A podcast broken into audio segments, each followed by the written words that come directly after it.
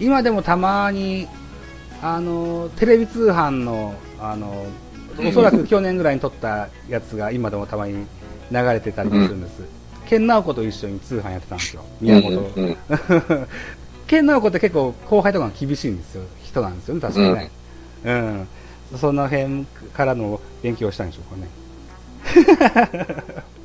だから、そういう気遣いとか、そう、どうしたら人が回ってれるとか、チームプレーは、ああいう番組でチームプレーするにはどうしたらいいかとかいうのは、やっぱ、10年以上やっとるじゃん。20年近くやってるんじゃないかな、タレント。タレント業ね、そう。これで一回も消えてないでしょ。はいズ。ームインはずっとやってたし、そうです、ね。そういう番組も出てたし、うん。ね、消えてな、消えずにやれるってことは、やっぱそれで、解説もやってたんで、ずーっとね。あの、ラジオの方ですよね。いや、えーっとね、テレビもやってた、日テレもやってた、うん、結構厳しいこと言ってた。ええそうですか。なので、そうすると、言っちゃ悪いけど、宮本ごときのね、あの、選手時代の成績でね、うん、そこまで押してもらえることはまずないんだけど、うん。そ、れぐらい、その番組を作る時のうん、役割っていうのをしっかり分かってて、自分のね、うん、いうので、こう、チーム、輪輪ができる、気遣いをできるようになってるんじゃねえかなと思ったところは、原さん見てたのかもしれないし、なるほどね。う、うん。うん、うん、あとすっごい、先発はめっちゃダメだったけど、うん。でも、あの、リリーフ陣も徐々に整備もされて、うん、ね、うん。いや、なん。とか116試合まで来たよといった印象もありまして。うん。ということで、ついに、じゃあ、はい。ついにマジック20が点灯しまして。やっとですね、うん。うん、遅いな、うん。ということで、えーっと、現在116試合消化しまして、65勝49敗、2分けで、えーマジック20というところになってます。2位とのベイスターズとの差が6ゲーム差となってるんですね。うん。で、えーっと、残り、えー30試合切ったところで、うーんうん確か、ベイスターズと、2位のベイスターズの試合があと6試合残ってるのかな、確かっていう話を、うん、言ってました。うん。あの、昨日の今永はとても見事にやられてしまいましたね。ね、左にはまると弱いな。うん。やっぱり、あのー今季今永とても好調で、そのピッチャーにベストピッチされますとなかなか打てませんわね。う。うんんそうで昨日は山口俊と今永とのお先発のおマッチアップでした。この今永、山口ともに、えーえータイトル争いのお相手でもありましてね、えー昨日のゲームが終わった時点で防御率の1位が今永で2.38、2位が大野で2.72、山口は2.84ということで、だいぶ今永にこの辺は分があるのかなという感じでしょうかね。うん。うん。で、勝ち星では1位タイで今永と山口が12勝で並んでいるというところです。で、奪三振は1位今永が155、2位山口が153といった形になっています。この辺は、んまだひっくり返る可能性が大いにありますね。うん。といった感じですね。うん。うん、だいぶこうシーズンも終盤になってきてタイトル争いも気になるようなところだとは思うんですけども、えーっと、えー坂本勇人、現在ホームランうんランキング第1の32本ですが、昨日外にホームラン打たれて、同率に並ばれてしまいました。えーっと並びましたね。ね、外は去年のホームラン王でもあります。うー対して坂本は、ホームランバッターっていうタイプじゃないですもんね。うん、だからここまでよくやってんなと思いますよ。そうですよね。ううん。もしもここで、えー外に競り勝って坂本がショートでホームランをなんか取るものなら、歴史上に名前を残す偉大なそうですね。首位打者は、でも、ホームランはないんじゃないかうん。な。うん。そうですよね。だから二人、だから誰だっけ？まあ、松井稼頭と並ぶでしょ。そうですよね。うん。うん。うん。うんほえー打率の方はね、今現在、カープの鈴木誠也が3割4分。対して坂本は4位の3割4厘なんですよね。うん。ちょっとここは、なかなか難しそうな感じがしますよね。うん。うん。あ、でもね、安打数は、鈴木と、あとビシエドと並んで142本で同率首位なんです、今現在。うん。で、4位に大島は141本と1本差で並んでるといった感じです。この辺はデッドヒートになりそうですね、アンダースはね。うん。えー打点は外、村上が85打点で、えーえーしどあのー1位で3位がビシエド、坂本で81打点ということになってますね、あと4点差か、うん、抜けそう抜けないような感じもします。盗塁ではジャイアンツは全然あの走ってなくて一番チームで多いのが、えー増田大輝なんですよ。うん。シーズン途中で一軍に定着して、この間もヒーローインタビュー受けてたようなえー選手ですが、うんうん。やっぱジャイアンツ盗塁のイメージってあんまないですよね。うん。うん。今年はね送りバントが多いですもんね。送りバントは確実にやるからね。うん。うん。ゲレロまでさせんだからどうなってるかと思うけど。ただ数字以上にこの増田だったり、あと盗塁10個やってる若林だったり、この辺りはあのなんだろうな、うんバイプレーヤーとしてはいい働きをしてくれてますね。うんねうん、そうですね。増田あたりが、うん支配下からあー育成から支配下に登録された時には使えるのかなと思ったけど、よう頑張ってくれてます、本当に。うん。うん。うん。そうですね。うん。これはいいですいよいよこうお四国から奥さんと子供を東京に連れてこれるうんうん。じじゃないですかね、来年ぐらいはね。うん。まあ、なんでもいいけど、中、中川ですよ、中川。中川ね。中川に、うん中川に2億円払ってくれって頼むから。もう、金あんだから、と思うぐらい中川よくやったわ、今年。まだ終わってないけど。うんもう。これでね、2軍をずっと落ちてても、もうしょうがないと思う。うん。ヘッドヘッドでしょ。うん、ヘトヘトだと思いますね。うんうん。えーっと、先日まで一軍登録はされてたけど、ベンチから外れてたんですよね。うん。つい最近まで、ね。だから、1週間以内で何とかしてくれっていう話だと思うけど、まあそうですね。戻ってきてもあんまり調子よくないからね。うーん。えーっと、現在53試合に登板してますね。防御率2.24と。うーん。一軍に、えーずっといるっていう経験は今シーズンが初めてだと思いますけども、本当に、えーよくね、えー活躍してくれておいますよと、うんうん、いう感じです。うん。えーっと、開幕、えー当初ぐらいから山口哲也みたいにあんま使いすぎてくれるなよとは思ってたんですけどやっぱり使い方いいですもんねうん。うーんいたら使っちゃいますね あの人はね。うんうーんはい。えーっとあとはうーんあともう一個最後にトピックスとしてですね。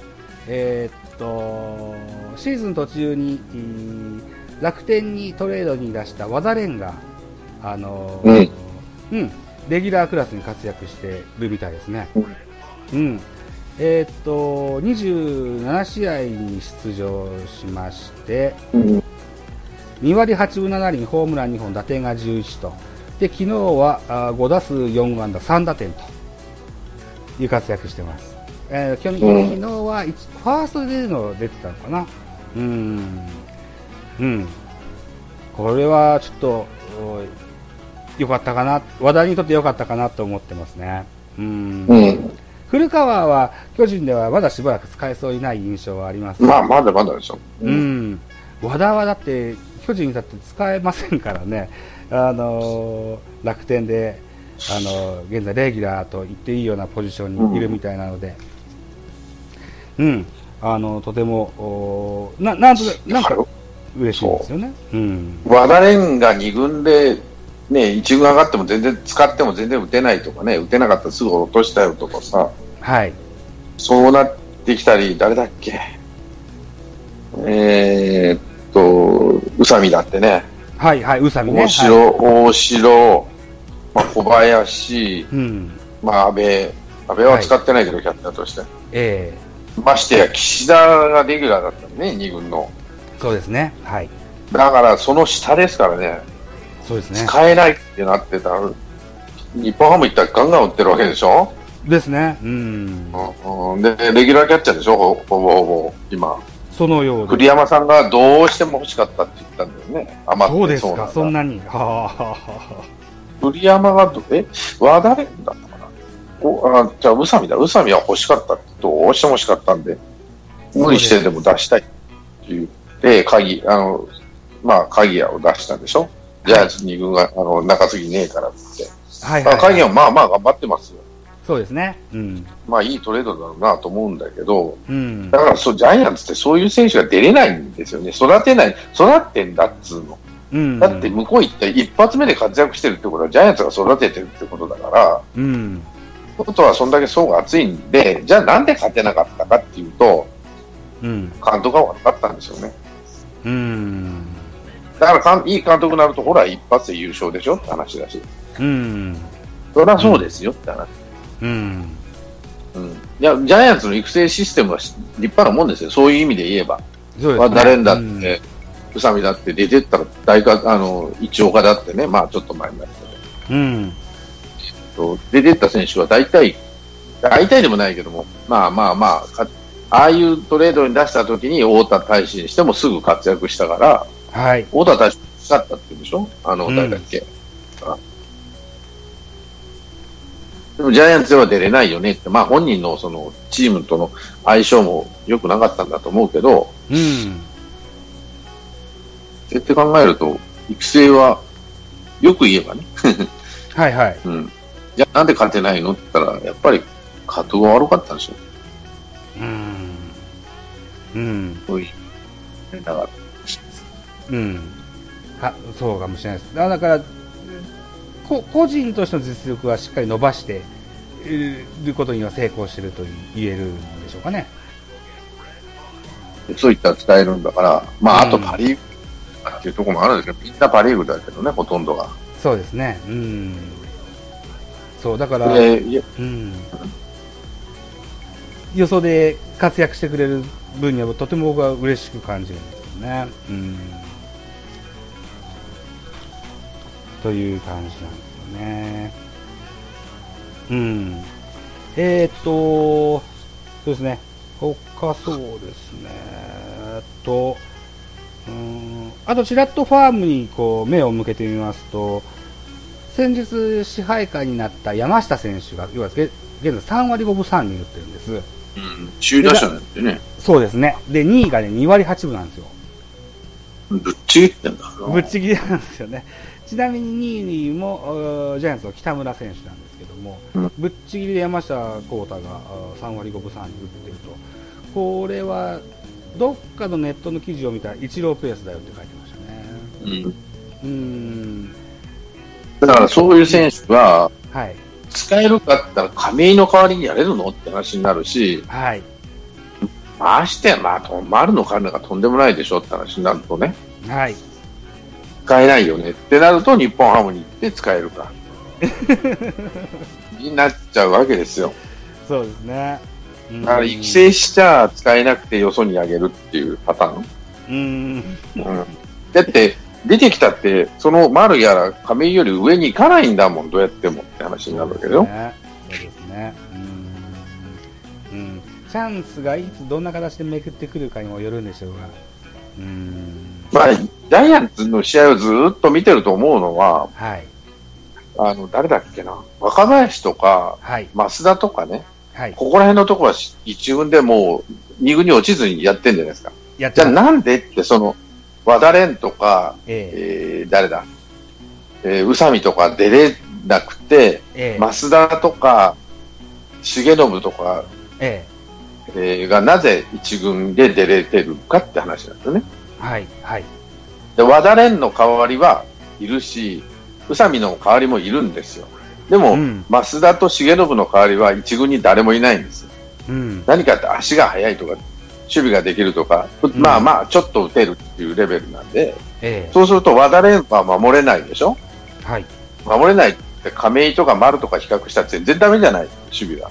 そう、そうですね。うん。で、キャッチャーとしては小林とか大城、まあ大城は大したことないけど、うん住谷のが上でしょ、なる話なんで、はい。で、打つ方で、いや、大城の方がまだ打ってたから、当時はね、そうですね。はい。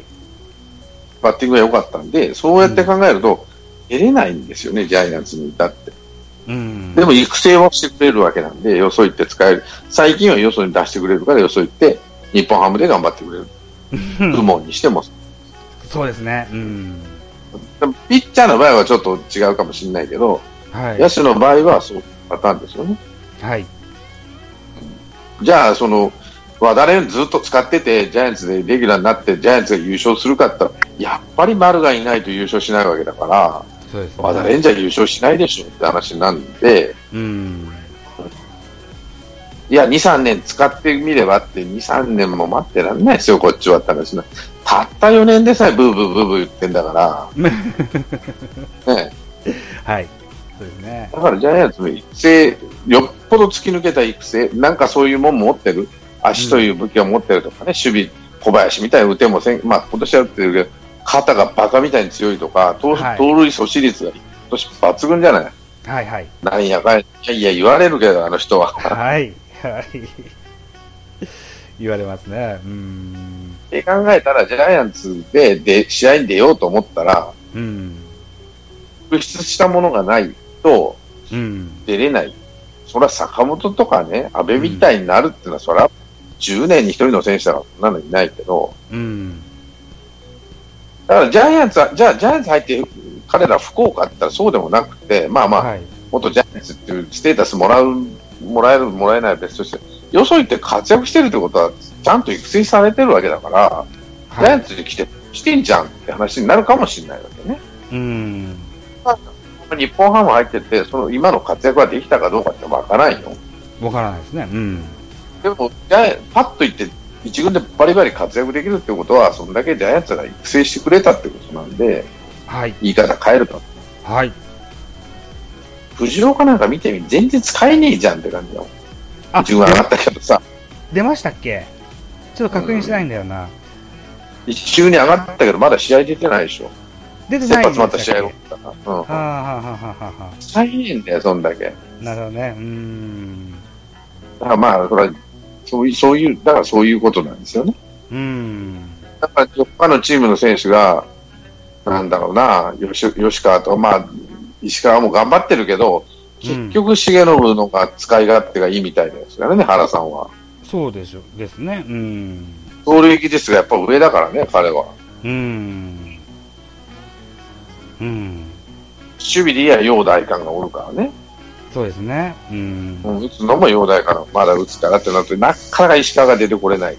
うん。太田だって、いや、そんなもんだったんだよ。まあまあ、日本ハムいったら活躍するってことは言い方変えれば、やっぱそこ、そんだけ好きがあるという、好きがあるっていう言い方違う。まあ、なんかそういうもんだよね。うん。そうですね。うん。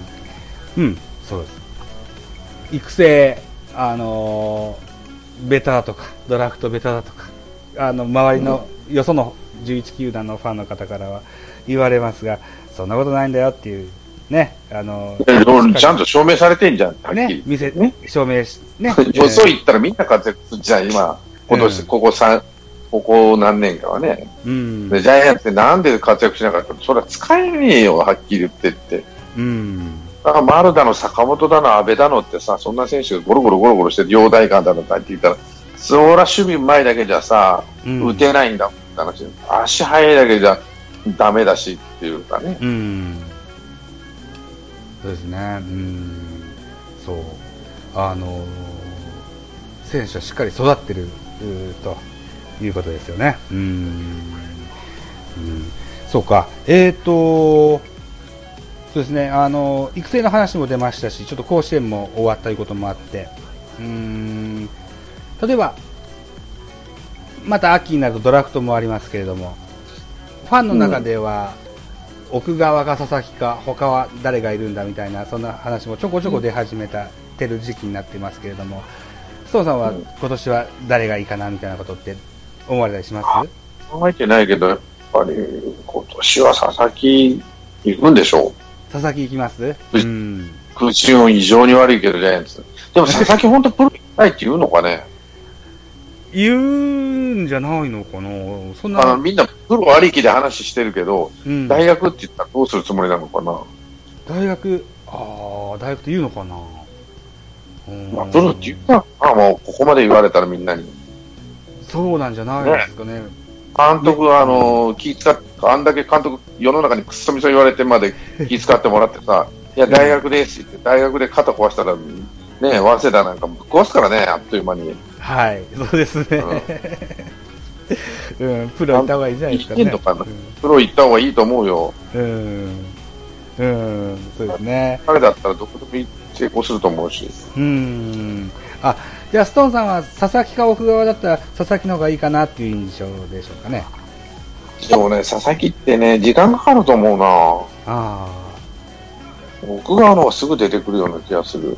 あ、そう。なんやかんや、まあまあ、でも彼のエンジンはすごくて、ボディが弱いわけでしょ、ボディは、うん。うん、だから、うんバランスが取れてないから、決勝戦投げさせられないというか、怪我するかもしれんって、まあ、160キロ投げるエンジン持ってて、そのそのエンジンは素晴らしいけど、タイヤがついていかなかったってわけでしょ？あそうタイヤが脱輪するかもしれないって話なんで、はいはいはいは奥側の場合はタイヤもしっかりしてて、エンジンもまあまあ、そんな160まで出んけど、154を掘れるような。エンジン積んでるわけだから、うん。僕はのが来年、まあね、先発で使えるんじゃない？ですね。ううん。うまいこと、うまいこと言ったら2桁いけるかもしれないし。うん。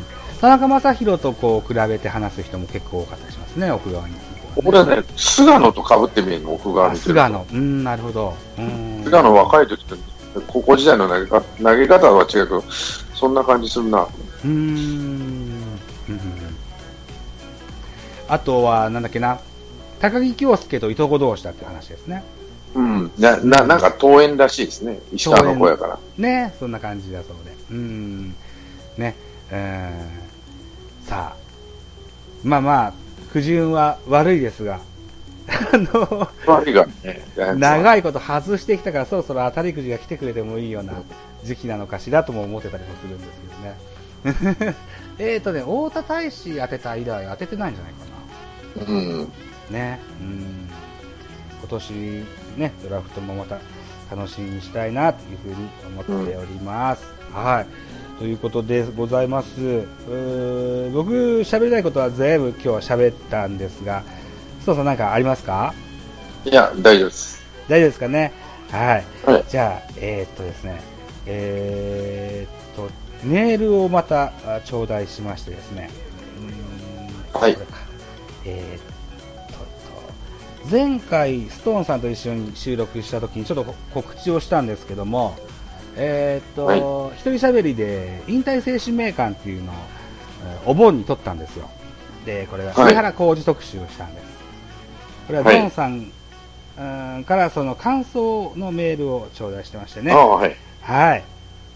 えーっと、引退選手名鑑上原さん編拝聴しました。大変面白いです。ありがとうございました。